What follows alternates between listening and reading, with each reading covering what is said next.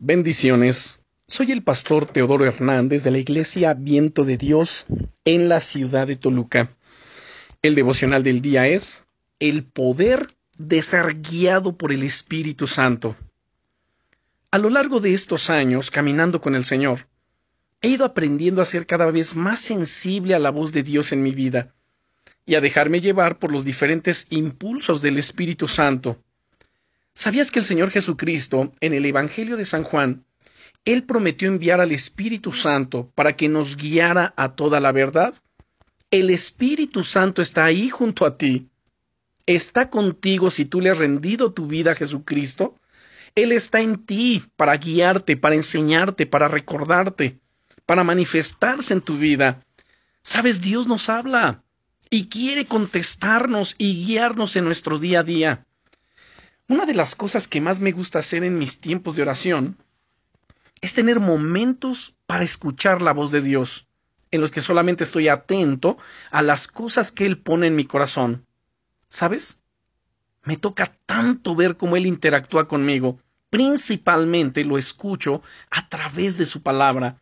Esa es la fuente divina más certera a través de la, a través de la cual Él siempre te va a hablar, a través de su palabra que es la Biblia.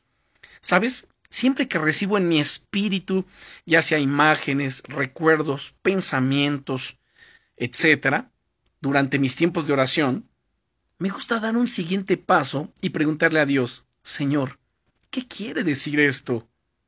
Si Dios nos los da, es por algo.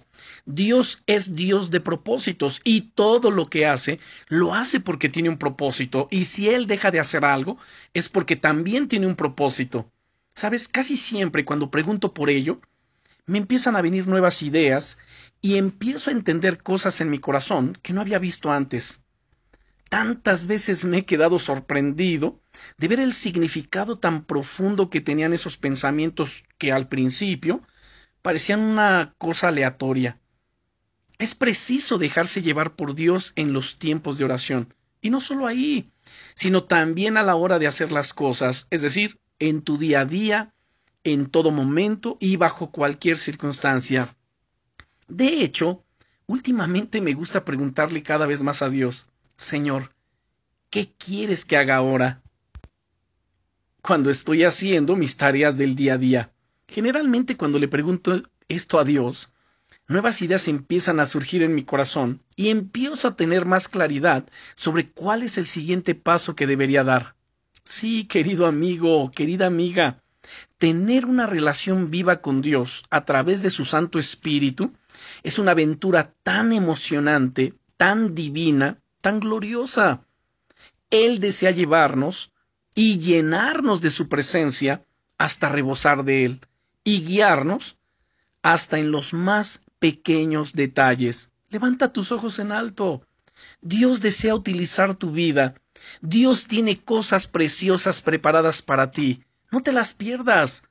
Aférrate con todo tu corazón y comienza a experimentar el poder de ser guiado, de ser guiada por el Espíritu Santo. Y recuerda, estás en mi corazón y en mis oraciones. Bendiciones.